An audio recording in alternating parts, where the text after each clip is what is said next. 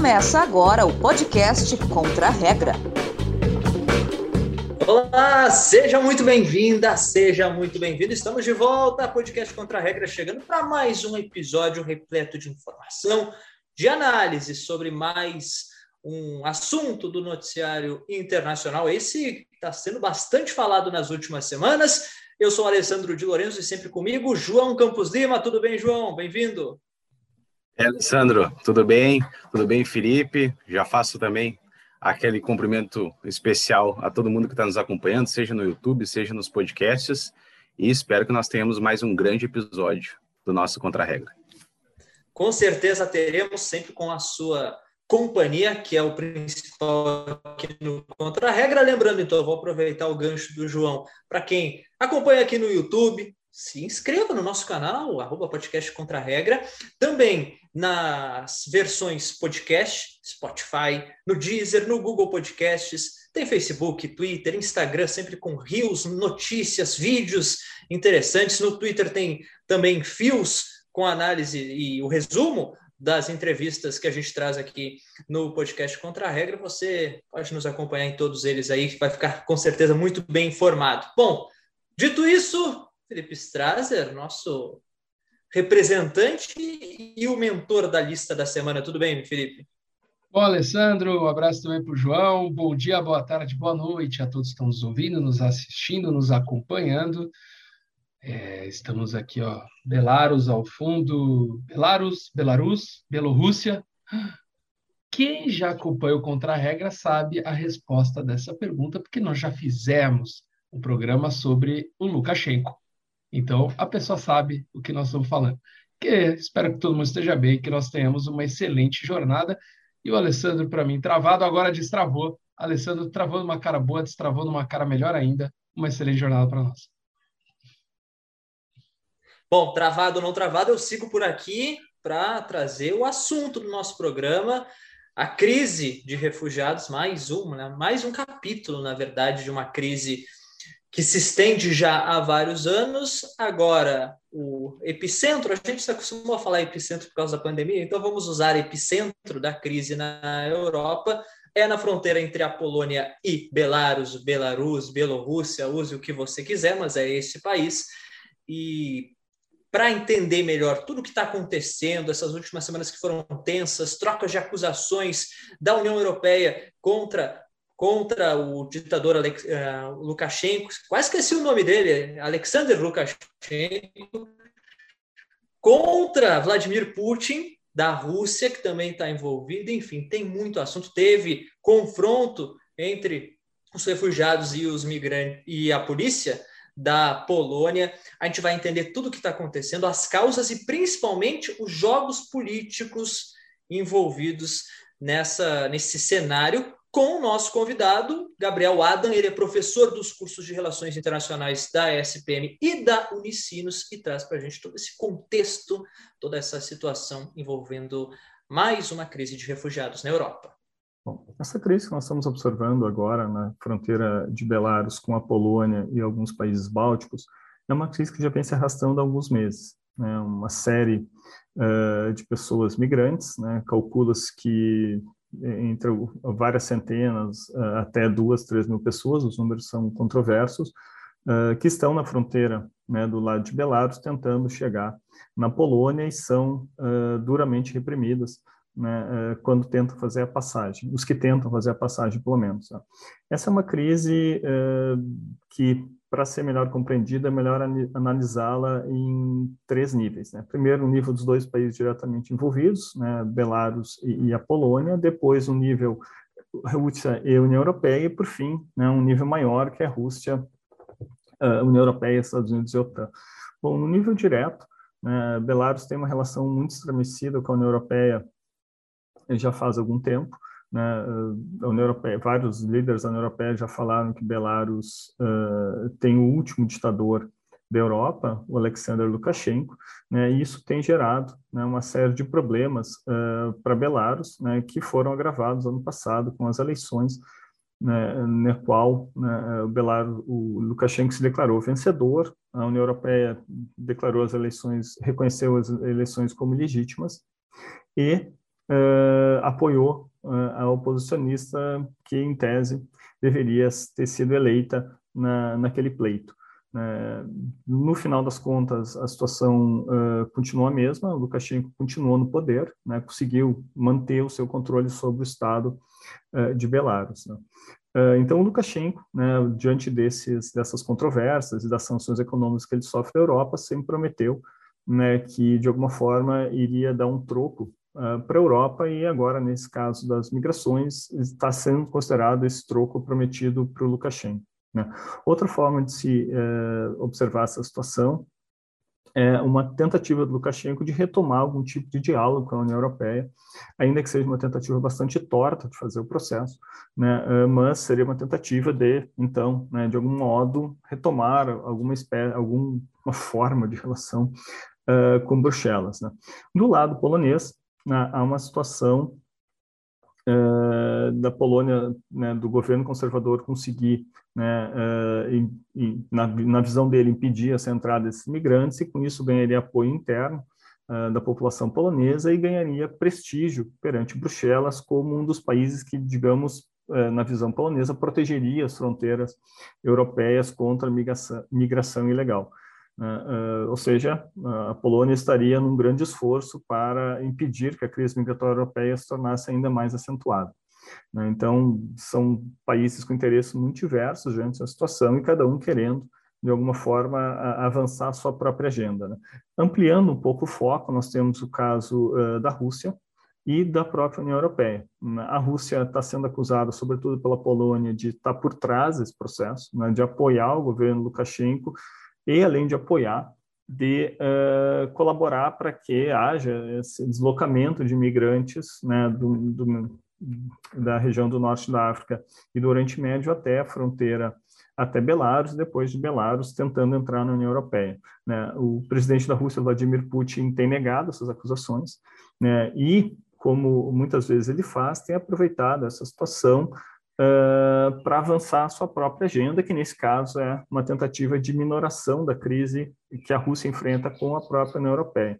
Né? Então, o Putin está tentando se colocar como negociador dessa situação, né? um negociador uh, ao lado uh, da Bielorrússia, né? alguém que, em tese, teria mais condições de uh, trabalhar com a cabeça fria, trabalhar pragmaticamente nessa situação, né? o que, em tese, uh, Lukashenko não teria essa capacidade nesse momento. Né? Então, Putin já entrou em contato duas vezes, pelo menos, com Angela Merkel, da Alemanha, para tentar resolver essa situação né, uh, no nível superior, ou seja, no nível de, de potências, né, a Alemanha de um lado, como grande líder da União Europeia, e a Rússia do outro lado, como país que exerceria uma influência política sobre uh, o governo Lukashenko. Né? E nesse caso, esse é outro ponto importante para se trazer, que é uh, Lukashenko, Lukashenko tem algum, alguns anos já tentado sair um pouco da influência da Rússia, tentando criar uma, uma política externa onde conseguiria balançar entre União Europeia e Rússia? Mas quanto mais a União Europeia uh, o trata como ditador, quanto mais a União Europeia cria sanções, mais Lukashenko acaba sendo jogado para a Rússia como sua única aliada né? e, de alguma forma, garantidora do seu governo uh, dentro da Europa. Então, essa crise também acaba sendo, uh, de alguma forma, né, gerando benefício para a Rússia, que acaba diminuindo as opções do Lukashenko para que ele consiga uh, criar uma política externa mais afastada da própria Rússia. Né? E no caso da União Europeia, né, é uma tentativa de evitar uma nova, uma nova faceta dessa crise migratória que ela vem enfrentando já faz quase 10 anos, né, desde que houve o início da Primavera Árabe e uma grande migração maciça de uh, pessoas saídas, sobretudo da Síria, mas também da Líbia, de outros países do Oriente Médio, tentando chegar uh, em solo europeu. Bom, e uh, o último nível que a gente pode analisar isso é uma crise maior naquela região, né, o que incluiria a Ucrânia, né, a, agora, né, nessas últimas semanas, houve né, declarações de que a Rússia estaria deslocando tropas, preparando para invadir a porção leste da Ucrânia para proteger as repúblicas que lutam pela separação com a Ucrânia, o que a Rússia nega por completo e a Rússia coloca que isso é apenas uma desculpa para que né, a OTAN e os Estados Unidos avancem a sua agenda na Ucrânia e a Ucrânia eventualmente se torne membro da OTAN, que estrategicamente para a Rússia e, e em termos de segurança seria péssimo. Né? Então, essa crise né, de Belarus, ela se insere dentro desse grande contexto né, da fronteira ocidental da Rússia né, e se soma à crise ucraniana e aí entra mais diretamente nesse problema o, tanto a OTAN quanto os Estados Unidos. Bom, uh, e no centro de tudo isso, né, como principais prejudicados estão essas pessoas, estão esses migrantes, né, que estão tentando chegar na União Europeia, eles não têm muito o que fazer em Belarus, né, uh, e que estão né, em condições uh, de muita dificuldade, né, em condições de falta de alimentação, falta de cuidados, num contexto, né, num inverno europeu que se promete bastante rigoroso. Então, esse talvez sejam os grandes prejudicados nesse grande jogo geopolítico que é essa crise migratória, são justamente os migrantes, né? mas muitas vezes, quando nós temos esses jogos de grandes potências, ou de potências é, de países em confronto, como é, Belarus e Polônia, muitas vezes o lado humanitário sai mais prejudicado. Muito obrigado. Obrigado a Gabriel Adam, professor dos cursos de Relações Internacionais da SPM da Unicinos, traçando o panorama, fazendo análises de tudo que envolve essa, que é mais uma, como a gente já disse, mais um capítulo da crise de refugiados agora no leste europeu. A gente fala bastante, já falou bastante sobre esse assunto aqui no Contra-Regra. Na minha opinião, para não cravar que é o principal, é com certeza um dos principais desafios do século XXI, em termos globais, como resolver um cenário como esse, principalmente com todas as crises que a gente vê em distantes lugares, mas isso acaba sempre impactando muita gente querendo ir para a Europa justamente para buscar uma vida melhor, como o professor falou aí no finzinho da, da sua fala. A gente faz toda essa análise mas o que fica mesmo é a preocupação com essas pessoas, né? E aí, o que, que vai acontecer com elas? A gente está muita, muito se fala aí sobre as fronteiras da União Europeia, como conter esse fluxo, mas e a pessoa que sai de uma realidade muito triste, seja lá de que país uh, for, guerras, fome, pobreza, e só está em busca de uma vida melhor, né? Como é que fica essa pessoa? Enfim, o contra-regra vai seguir de olho nesse assunto e vai continuar falando sobre crises sobre refugiados na lista da semana. Bola para o Felipe, vai Felipe, vai que é tua. Olá, olá a todos. Olá, Alessandro. Olá, amigos. Bom, vamos mudar o fundo aqui. Você que está nos assistindo vai ver. Mudamos o fundo, um fundo bonito. Um fundo bem bonito. Tem um sombreiro na minha cabeça, mas é um fundo bonito. Estamos aqui, ó. O Alessandro reconhece esse local. Tem uma bota ali, uma bota, uma bota e ter um continente, continente europeu.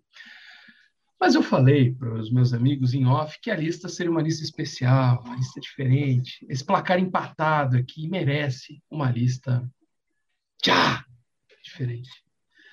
Não tão diferente, mas uh, vamos lá. Vamos começar logo de uma vez. O assunto é refugiado, pessoas buscando uma vida melhor, uh, que foram expulsas né, de, de seus países, de suas casas, por questões políticas, religiosas, violência, climáticas, ambientais. Infelizmente, temos milhões dessas no mundo. Dois a dois, eu nunca sei quem começa. Essa eu deixo para vocês. Agora é o João? Procede? Que seja eu. Vamos de João. João, ao invés de número de 1 a 5, eu vou pedir para o senhor falar um continente. Ah, agora nós vamos fazer essa diferença. O assunto é refugiados e nós vamos por continentes: Oceania, América, África, Ásia ou Europa. Eu vou ficar pela Europa. É muito chique, meu. É, esse daí, ele fala. Ele, ele tá com medo, ele botou Europa, porque ele não quer o Alessandro respondendo Europa. Primeiro. É, é estratégia. O boa, João, uma boa tática. É estratégia. É, para quem acompanhava o Contra-Regra antes do João virar nosso participante fixo, com o Gustavo Chagas, sabe que quando a gente, a gente tinha uma, uma fase que a gente sempre escolhia por continentes, né? não era por números. E a gente tinha continentes que eu ia muito bem e continentes que eu não acertava nunca. A Europa até que é mais ou menos, né? Na Oceania que eu ia muito bem, por incrível que pareça. É, o Alessandro é um cara forte na Oceania, mas João, Europa. O termo refugiado, ele refere-se àquele que busca refúgio ou proteção. Está é, ali no nome. E estes são geralmente pessoas expulsas de seus países por questões que eu falei, ambiental, violência, política, diversos fatores. Um dos primeiros casos famosos que pode entrar na conta de uma crise de refugiados foi a expulsão dos huguenotes na França pelo rei Luís XIV no ano de 1685 e durante as décadas, duas décadas seguintes, fugiram da perseguição do Estado entre 200 mil e 900 mil protestantes da França. Protestantes franceses. Vamos deixar claro que o refugiado ele sai do país dele vai para outro. Então, é, são refugiados, são protestantes franceses. E eles foram dos Estados Unidos à África do Sul. Eles se espalharam pela Europa, pela América, pela África. Segundo o próprio Luís XIV, ao fim desse período de né, perseguição e tudo, só viviam mil huguenotes na França. Então, assim, de um milhão, sobraram só mil. E aí, o seguinte, na França, naquela época, existia o Edito de Nantes, que era um documento que permitia a liberdade religiosa. E o Luís XIV foi lá e cancelou o Edito de Nantes, revogou com um outro edito. Agora fica o nome. Qual é o nome desse edito que revogou a liberdade religiosa correu atrás dos protestantes e fez com que eles fossem um dos primeiros grupos, grandes grupos de refugiados pelo mundo. Letra A, Édito de Versalhes. Letra B, Édito de Verdun. Letra C, Édito de Fontainebleau. Letra D, Édito de Paris. Ou letra E, Édito de Avignon. Na letra C. João vai no édito de Fontainebleau, Alessandro de Lorenzo, Versalhes, Verdun, Paris ou Avignon. Avignon. Avignon, a terra do papado de Avignon, do antipapa de Avignon. A igreja nem considera eles como papa, antipapa. Bom, Versalhes, ah, não era Versalhes. Versalhes é legal de colocar, porque, pô, tu não vai, é Versalhes, pá, não sei o quê. Não tem nada a ver com Versalhes. O Edito de Nantes não foi anulado pelo Edito de Verdun, porque não existiu nenhum Edito de Verdun. Existiu apenas a Batalha de Verdun e tudo, mas aí era época de Carlos Magno, seu pai, Pepino Breve. Muito tempo, muito tempo. Edito de Paris. Ah, só porque Paris, os caras acham que ah, é Paris. Ah, tem nada a ver com Paris. Não, não tem nada a ver com Paris. Avignon, a terra do papado a terra do essa essa questão foi muito a ver com a mulher, a segunda mulher de Luís XIV, que eu não vou me recordar o nome dela agora, uma católica fervorosa que pressionou pela expulsão dos huguenotes, pela expulsão dos protestantes. Faz todo sentido o édito ser de Avignon, mas era de Fontainebleau porque tinha o castelo lá e o cara assinou o édito lá. Então faz todo sentido. Uh, não faz, mas ele assinou lá. O João começa de novo. 1 a 0. O VAR, o Alessandro pede o VAR. Eu quero o VAR. Não, não, não, chama o VAR, que isso. O que, que aconteceu? Aqui, ó, Édito, vamos lá. De Fontainebleau. Alô, alô, Gaciba! Édito de Fontainebleau foi um decreto histórico assinado em outubro de 1685 pelo rei Luís XIV da França, pelo qual revogava o Édito de Nantes, de 1598, uh, e ordenava a destruição das igrejas huguenotes e o fechamento das escolas protestantes. Os huguenotes fugiram para a Inglaterra, Países Baixos, África do Sul, Dinamarca, Alemanha e Estados Unidos. Uh, e quem? A mulher, a segunda mulher de Luís XIV, era a Madame de Maintenon. Ela que meio que pressionou para que os caras fossem expulsos da França. Eu não entendi se esse inédito pedido de VAR no contra-regra foi por duvidar da tua, não, da tua resposta correta ou se foi por estar espantado por eu já começar na frente mais uma vez. É exatamente isso. Não acabou o último programa? Poxa! é, amigo. O João já com 1 a 0 ali. E aí, Alessandro? Vamos lá. Traz o Gustavo de volta. Traz o Gustavo de volta. Tu que escolhe o continente. Já sei ah, qual vamos que na Oceania, né? É óbvio. Vamos né? na Oceania, eu já vou usar o meu porto seguro. então vamos lá. O refugiado climático é aquele que é forçado a fugir devido a desastres e outros eventos ambientais. E um dos principais fatores atuais que causam um número cada vez maior de deslocamento é a emergência do aquecimento global. Em 2002, ocorreu o que pode ser considerado o primeiro fenômeno de refugiado causado pelo aquecimento global. O arquipélago das Ilhas Carteret foi evacuado devido à subida dos oceanos. A pergunta é: em que país fica o arquipélago de Carteret? Letra A, Fiji. Letra B, Nauru. Letra C, Papua Nova Guiné. Letra D, Austrália. Ou letra E, Tuvalu ou Tuvalu. A gente sempre tem essa briga no contra-regra. Ninguém sabe pronunciar o nome desse país. Ah... O Alessandro tá digitando ali, ó, perigoso. Mentira, mentira, brincadeira.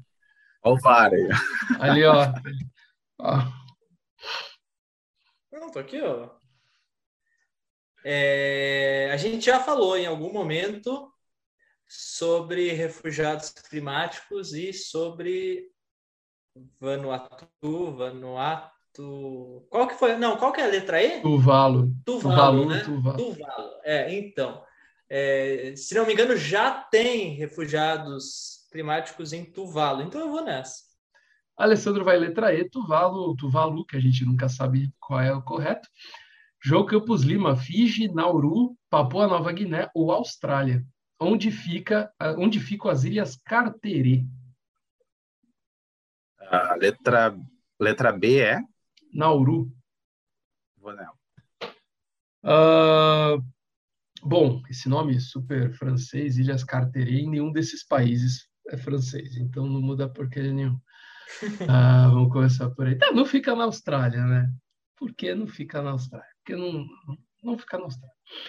Vamos ser meio direto. É, é, a gente está falando de ilhas que, na verdade, são que nem nós falamos em outro programa dos atóis, né? ilhas pequenas, ilhas, como é que eu posso dizer, é, bem rasas, assim, uh, por exemplo, que não tem umas montanhas muito altas que dê para as pessoas, uh, por exemplo, buscar refúgio e tudo. As ilhas Carteret, elas se localizam no Oceano Pacífico, obviamente, ali Oceania, e é um atol, e eles foram todos removidos para a cidade de Bougainville. Ah, e, bom, onde fica as Ilhas Carteiras. As, se eu der as coordenadas, ninguém vai entender.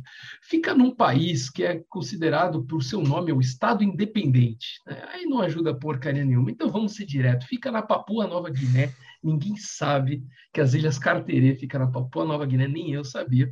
Mas ali, em 2002, segundo a ONU, foi o primeiro lugar em que o aquecimento global causou uma crise, aspas, de refugiados.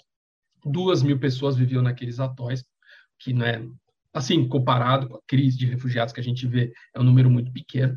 Mas parar para pensar que a, a, gente falou das Ilhas Carteret, mas como o Alessandro lembrou, nós temos Tuvalu, nós temos a Nauru, uma das respostas ali, uma das coisas, temos Fiji, nós temos Vanuatu, nós temos todas essas ilhas que estão prestes a assumir por causa do aquecimento global. E sim, por causa disso, nós criaremos novos refugiados uh, e refugiados de países inteiros. Papua Nova Guiné é um país grande, não foi, a, foi uma ilha, duas mil pessoas, um grupo de ilhas. Agora, a gente está falando de países como Fiji, de países como, principalmente Nauru, Tuvalu, que são países muito pequenos, tem poucas ilhas, que podem simplesmente desaparecer de uma hora para outra. E aí sim, estamos falando de um país inteiro se refugiando em outro. O fim de uma nação, podemos falar bem assim, é o fim de uma nação. O país acaba de uma hora para outra. Bom, Papua Nova Guiné, o povo e o povo foi foi para Papua Nova Guiné igual, tá? Eles não fugiram para outros lugares, foram refugiados dentro do próprio país, mas são refugiados climáticos. Não adianta, é, é o caso disso. Ninguém acertou, mas bom chutes, tem razão. Eu fiquei surpreso de ser Papua Nova Guiné, lugar do primeiro uh, primeiro grupo de refugiados causados pelo aquecimento global. João, a bola está contigo. Eu vou na África. Não vai na África. Vamos lá. A crise de refugiados a gente sabe que é global. Né? A que a gente vive hoje, a gente vive uma crise de refugiados, é uma crise global. Não há um continente livre, mas a África é um dos locais que a gente mais lembra quando fala de refugiados. Somente no continente são 18,5 milhões de pessoas deslocadas de seus países, sendo que um milhão, além disso, um milhão não tem pátria. Nós estamos falando de um milhão de pessoas apátridas e 500 mil que estão buscando asilo. Fora isso, são mais de 6 milhões de oficialmente refugiados. E por causa de todo esse movimento que tem dentro do continente africano, dois países da África figuram entre os que têm a maior origem de refugiados, de onde saem mais pessoas refugiadas, e o dos países que mais recebem refugiados do mundo. Quais são esses países? O que mais sai pessoas, saem refugiados, e os que mais, um dos que mais recebem refugiados no mundo. Quais são esses dois países, respectivamente? Letra A, Sudão do Sul e Uganda. Letra B, Sudão e Chad. Letra C, Etiópia e África do Sul. Letra D, Sudão e Egito. Letra E, Etiópia e África. Uh, Sudão e África do Sul. Eu li de novo. A primeira opção é, é, é dos que mais o pessoal sai mais, e a outros que mais recebe, né? Os que mais recebem. Porque esses dois, tem, tem, dois países africanos na lista dos cinco países que mais têm refugiados e os que, dos cinco países que mais recebem refugiados no mundo. Pode repetir, por favor? Sudão do Sul e Uganda, Sudão e Chad, Etiópia e África do Sul, Sudão e Egito ou Sudão e África do Sul. Vou na letra D. Sudão e Egito. João vai de Sudão e Egito, Alessandro de Lorenzo, Sudão do Sul e Uganda, Sudão e Chad, Etiópia e África do Sul, ou Sudão e África do Sul. Letra A.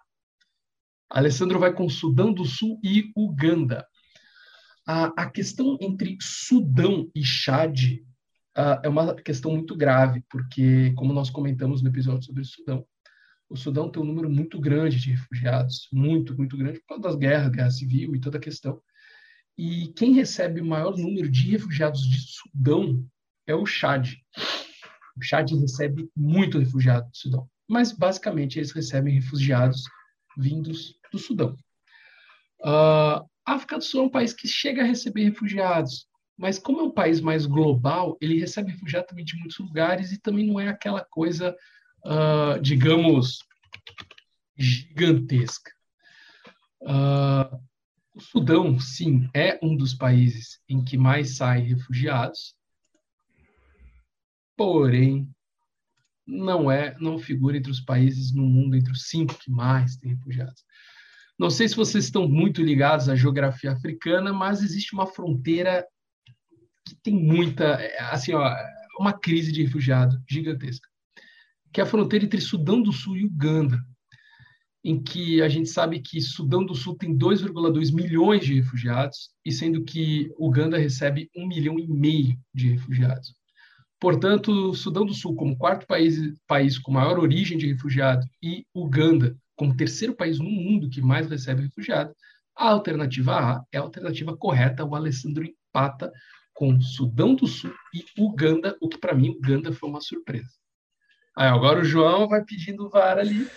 É, o Ganda não, não eu... é. Não, o Ganda não era uma surpresa, porque o Ganda tem sido nos últimos anos o país que mais recebe em todo o continente africano. Então eu imaginei que fosse uma questão de lógica. Como não é uma coisa de momento e o Sudão e Sudão do Sul vivem em crise, e a gente já falou sobre isso, inclusive. É vai lá e acompanha o programa sobre Sudão, vai dar para entender mais. E Sudão. Enfim, é? João. Ah, Quer chamar o Gaciba não. também? É, não, tu já chamou, se tu chamou, posso chamar. E quem levantou a bandeira do Alessandro não foi não foi nem eu, que sou concorrente na, na, disputa. O próprio Felipe falou antes. O Alessandro, eu vou, eu vou jogar aqui, ó. A nossa audiência vai acompanhar o programa, principalmente quem estiver olhando no YouTube, e vai ver ali. O, o Felipe já falou, ó, o Alessandro, na hora das perguntas, ele está digitando, mas eu, eu confio também na inteligência dele, acredito que. Mas as duas, ó, pode conferir. De maneira alguma. Estou aqui, longe do computador. Não, confio, confio nele. Foi, foi, foi mais para deixar na brincadeira, para empatar o negócio do VAR, porque, enfim, ficamos na brincadeira, nós dois estamos jogando sério e agora mais uma vez empatou, né? Vamos seguir. Mas, gente, pensem, temos Europa, Europa não, perdão, temos Ásia e América não, De ainda. novo, não. Ásia e América. Vamos lá. Ásia e América, Alessandro. Ásia. América eu não vou bem. Bom, como a gente já viu na fala do professor, a crise migratória de refugiados em Belarus é grande envolve diversos atores. Entre os principais grupos de pessoas que buscam entrar na Europa está o de iraquianos. Os iraquianos são hoje os principais, um dos principais, entrar em Belarus, né? Tenta entrar na Polônia, na Europa, na União Europeia. Entre os iraquianos, nós estamos falando entre os eh, nós estamos falando dos, também um grupo muito grande lá de Iázides, que é o povo. A gente fala dos curdos muitas vezes, a gente já falou dos curdos, nós já falamos dos ciganos no contra-regra, e agora temos os Iázides, que é, tem por volta no mundo de um milhão, um milhão e meio, sendo que a imensa maioria mora no Iraque. E eles fogem do Iraque principalmente em razão da perseguição que eles sofrem do Estado Islâmico. Segundo a tradição Yazid, Deus criou o mundo e designou sete anjos para cuidar da Terra. Deus fez assim, ó, criou, fez ó, esse planeta bonitão e falou assim: agora é com vocês, eu vou descansar eternamente porque eu criei essa bagaça. E esses anjos têm um chefe, que ele se chama Melek Taus, que é o anjo, é o boss dos anjos. E este anjo por ser a razão de todo bem e todo mal do mundo, é considerado em algumas culturas como maligno. E isso faz com que os Iázides sejam vistos por muitos como adoradores do diabo e são perseguidos. Essa é a principal razão da perseguição do Estado Islâmico para o povo Yazid, simplesmente porque eles acham que o Melek Taus, como ele é a razão do bem e do mal, ele representa o bem e o mal, é, é, eles são adoradores do diabo. Então, por isso se persegue os Yazidis, que é um povo que tem apenas um milhão, um milhão e meio de pessoas. Uma cultura que pode simplesmente acabar numa guerra. É muito curioso, eu fui correr atrás disso e vi que tem um símbolo desse Melek Taus, que é muito famoso. E é uma das razões pelas quais eles são perseguidos também. Qual é o símbolo desse anjo, desse líder, que eles se orgulham em carregar, os Yazidis? Letra A, um leão. Letra B, uma gazela. Letra C, uma serpente. Letra D, um pavão. Ou letra E, uma vaca. Qual é o símbolo do Melectaus, o principal anjo da cultura Yazid e também uma das principais razões para eles serem perseguidos e terem que correr para a Europa? A cara do João foi assim, ó. O João fez uma cara. Não, não é imaginava, meia-noite e 16, ouvir falar dos Yazidis do Iraque. É uma coisa. Eu confesso que eu já vi um documentário sobre, sobre a perseguição dos Yazidis pelo Estado Islâmico, mas de maneira alguma eu imaginei que a pergunta fosse qual é o símbolo? Leão, gazela, serpente, pavão ou vaca? Tá, serpente me parece óbvio demais. Leão também. Gazela, vaca ou qual é a outra? Pavão. Pavão. Pavão. Alessandro vai com pavão. João, leão, gazela, serpente ou vaca?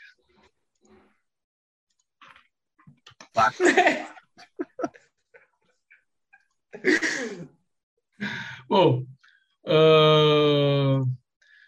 cara, é o seguinte, a vaca, a vaca é o, uh, eu, eu, até falei em outro episódio, acho que foi no episódio do Iraque, se eu não me engano, da Mesopotâmia que a gente fez um episódio, que uh, nada é por acaso, né? Na, nas religiões, nas culturas, vamos falar bem assim, que a primeira, uma das primeiras divindades uh, que se desenvolveu, que se acreditou no mundo, uh, foi, foi ali na região da Mesopotâmia, e era uma vaca, era a deusa vaca. E não é à toa existem teorias, óbvio, né? não, não dá para afirmar isso, mas que Jesus nasceu numa manjedoura justamente por nascer uh, na casa da mãe vaca. Né? Uma, uma ligação ainda com os deuses de 10, 15, 20 mil anos atrás. Seria algo nesse sentido. Mas os Iázides são muito conhecidos, Melectaus, como o anjo pavão. Justamente é um símbolo famoso. Se vocês procurarem Melectaus, M-E-L-E-K-T-A-U-S, Melectaus, separado, Melectaus, vocês vão ver símbolos, brasões com pavões. É o símbolo. Então, assim, e, e não é um animal tão ah, pavão. Então, também eles são meio mal vistos por causa do pavão. Então, é, é uma coisa, eles são perseguidos por tudo quanto é razão, inclusive por causa de um pavão. O Alessandro vira, vira, virou e falou da, da Oceania, mas está virando com a Ásia. E para deixar claro, eu fiz questão, já que eu recebi uma acusação absurda, durante toda a pergunta eu coloquei as, du as duas mãos visíveis na tela, se vocês quiserem voltar e procurar, eu estava todo momento assim, para tipo, não tem como falar que eu digitei. Tá bom? Não tem, cara. Não, não, não adianta. Não adianta chamar o agora. Agora não é mais o Gaciba, é o Alício Pena Júnior. Nossa, melhor não chamar. exatamente. exatamente. É melhor não chamar e. Não, é melhor não chamar é melhor reforçar para nossa audiência que nós três nós temos uma amizade muito grande há muito tempo e que tudo é uma grande brincadeira. Ninguém aqui é desonesto, a gente brinca um com o outro, porque às vezes as pessoas fazem acusação leviana e não é o nosso caso. A gente brinca um com o outro, a gente está jogando numa boa, com honestidade, do, do, jeito que a gente sempre disputa. E Alício Pena Júnior é duro, né? Bom, vamos lá. João, é a hora. Ou empate ou perde. América. Deslocados internos, esse é o termo. Deslocados internos são pessoas forçadas a sair de suas casas, mas que ainda ficam no próprio país. O termo oficial para isso deslocados internos. Por isso também eles são chamados às vezes de refugiados internos, apesar do termo ser oficialmente deslocado interno. Atualmente, segundo o Interna um, um International ou Internal, perdão, Internal Displacement Monitoring Center, que é o, o grupo que fiscaliza isso daí, são 55 milhões de deslocados no mundo. Destes, 4,9 milhões estão num país das Américas, principalmente por questões políticas e de violência. Segundo e essa nação, esse país da América, é a segunda nação com maior número de deslocados no mundo. Nós estamos falando de um país que tem refugi... o segundo maior número de refugiados internos no mundo. Fica atrás somente da Síria, que a Síria, aí, falar de refugiado é falar de Síria, basicamente um bom programa, inclusive, para quem quiser voltar na temporada passada, o nosso programa da Síria explica os 10 anos de guerra e muito disso. Muito bom. É um, pô, foi um dos melhores programas que nós já fizemos, Síria. A pergunta é simples. Qual é esse país que tem 5 milhões de deslocados nas Américas? É impressionante, cara. Letra A, Nicarágua. Letra B, Colômbia. Letra C, México. Letra D, Venezuela. Ou letra E, El Salvador. Pode repetir, por favor? Nicarágua, Colômbia, México, Venezuela ou El Salvador. É. João vai letra C, México. Alessandro de Lourenço, Nicarágua, Colômbia, Venezuela, El Salvador. Em um primeiro momento, eu ficaria entre Nicarágua e Venezuela, pelo óbvio. Mas eu acho que é El Salvador e eu não sei argumentar. País do Bitcoin. País do é, Bitcoin. exatamente. Que também não é lá, né? País assim, estável. Não, longe disso. Olha, desculpa, desculpa a todos os salvadorenhos, os nicaragüenses e os hondurenhos. Mas aqueles países azul, branco, azul, ali da meiuquinha da América Com Central... Com bandeiras quase iguais? Aquele, aqueles países, perdão, gente, vocês precisam fazer umas democracias aí, rapaz porque é um pouquinho complicada a situação nesses países. Bom, vamos lá. Uh, porra, 5 milhões de pessoas na Nicarágua já é muita gente. Então não é. Não, não vai ser nem 5 milhões de pessoas. Aí é El Salvador é, também. El Salvador também não. Pô, sinceramente. É gente pra caramba. Pô, não, é, não dá, né? É o país inteiro migrando para uma outra cidade, assim, sabe? É, vamos embora.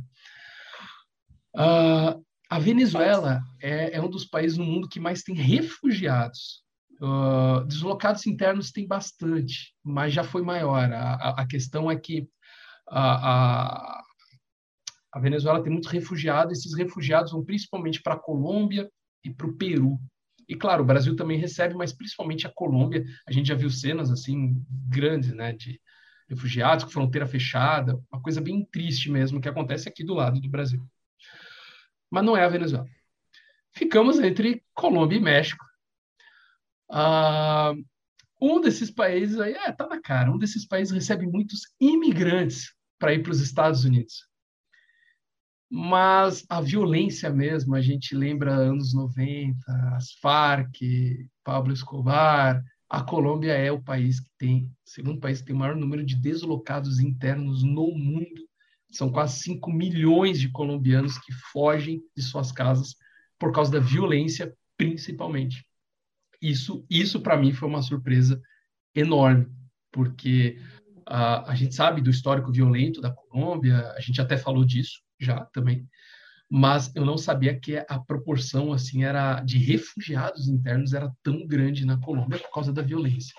Uh, para vocês terem uma ideia, o Brasil tem considerado 100 mil refugiados internos, o que é um número ínfimo comparado aos 5 milhões da Venezuela. Então, o continente americano também tem seus refugiados. Da Colômbia, né? Da Falou Colômbia. Venezuela. Perdão, da Colômbia. da Colômbia. A Venezuela tem 6, 7 milhões de refugiados, nós estamos falando de milhões, e 6, 7 milhões não, mas tem milhões de refugiados, mas a Colômbia tem 5 milhões de refugiados internos, o que para a América assim, do Sul é, é, é, assustador, chega a ser assustador, porque é um vizinho nosso. Aqui. E, bom, Alessandro de Lorenzo, 2 a 1 um. Nossa, e eu, eu tava pronto para o empate, porque a Colômbia era a minha última opção. Eu nunca arriscaria a Colômbia para essa resposta, e eu pensei, ah, tá na cara que é México. Não. Feliz pela vitória e por adquirir conhecimento. Uma pena que. Eu adoro a Colômbia, amo a Colômbia. Tenho uma paixão enorme pela Colômbia. Que pena que enfrenta tudo isso. É triste. É, eu fiquei surpreso também com Bom, uh, Alessandro, 3 a 2 eu quero saber de novo dos senhores se a pergunta extra vai ou hoje vocês falam, hoje não. Hoje sim. hoje não? Hoje sim. Hoje sim. Então eu vou ter que mudar essa imagem de fundo aqui que eu tenho para ser especial. Ah, não dá para ver porcaria nenhuma. Bom, isso é um pedaço de um cidadão, beleza? é um pedaço de uma estátua de um cidadão. Bom, se tu diz, porque não dá para ver absolutamente é, nada. Alessandro de Lourenço. Vamos lá. Uma das características uh, do abrigo a pessoas que buscam refúgio é considerar alguns lugares como santuários, onde elas não podem ser expulsas. Os Estados Unidos têm esses santuários de imigrantes até hoje. Uh, esse conceito foi primeiro aplicado no ano 600 em Kent, na atual Inglaterra. Nessa época, o rei local instituiu uma legislação que protegia aqueles que buscavam asilo em igrejas ou outros locais sagrados. Então, se você fugia do teu, sei lá o que que você fez, você fugiu, foi parar numa igreja, o Estado não podia tirar você dali, pelo menos por um momento. Ficava ali. Então, protegia o cara que pedia asilo. Agora, a pergunta é simples, básica, fácil. Qual o nome desse rei de Kent que iniciou a proteção oficial aos refugiados, migrantes ou pessoas que buscam asilo. Pô, pergunta aí. Elementar, ó. né? Uma pergunta. É esse cidadão aqui, ó, que não dá para ver direito, ele tá de toga. Atenção, você que vai fazer o Enem, vai cair na prova. Domingo tem outra prova. Vamos lá. Letra A, Eteoberto. Letra C, Cariberto. Letra. Não, B, Cariberto. Letra C, Eteustano. Letra D, Egberto. Ou letra E, Eteuvulfo. Adorei. O Eteustano. Eteustano. Esse Eteustano já apareceu em Vikings. Quem quer assistir é esse cara mesmo. Então, eu te juro que se, depois eu ia argumentar isso, porque sei lá, pode ser que tenha uma relação e aí os vikings invadiram a, o Atelstein. Ah, enfim, vai lá. É, vamos lá. E João Campos Lima? Eteoberto? Cariberto? Egberto ou Eteuvulfo? A letra aí, que eu não vou nem pronunciar. Eteuvulfo. Bom, senhores, vocês querem saber a resposta? No Depois mínimo, do né? corte. Depois do corte a gente faz dá a resposta. O corte foi feito, mudei a carinha do cidadão, porque não dá para ver, só dá para ver o corpinho daquele cidadão. Esse é o rei de Kent, do ano 600, que foi quem começou a proteger as pessoas que pediam asilo e tudo. Bom, o Alessandro foi com o Ethelstano, o Athelstan de Vikings. O João foi com Eteulfo ou Eteulf. Também aparece em Vikings, olha só. Todos esses reis aí são toda essa época, são toda essa meiuquinha.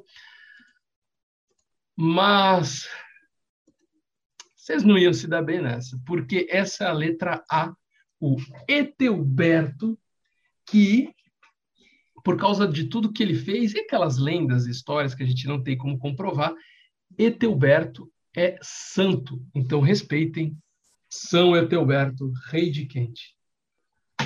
Essa é a resposta. Bom, 2 a 1 um pro, pro Alessandro, a gente já sabia a vitória ali, já, já foi. Isso aqui era só para a gente ter mais curiosidade sobre esse início de proteção a pessoas né, que, que fogem, que saem de suas casas por N razões que não são né, desejo próprio. Bom, uh, infelizmente esse tema provavelmente vai voltar para contra-regra mais vezes, porque é um tema, como o Alessandro falou, um dos mais emergentes e principais deste século. Então, bom, espero que a gente tenha melhores notícias e não só notícias como pessoas barradas em fronteiras. Uh, é claro que é difícil, imagino, para um país como a Alemanha, a Polônia receber um milhão de pessoas de uma vez.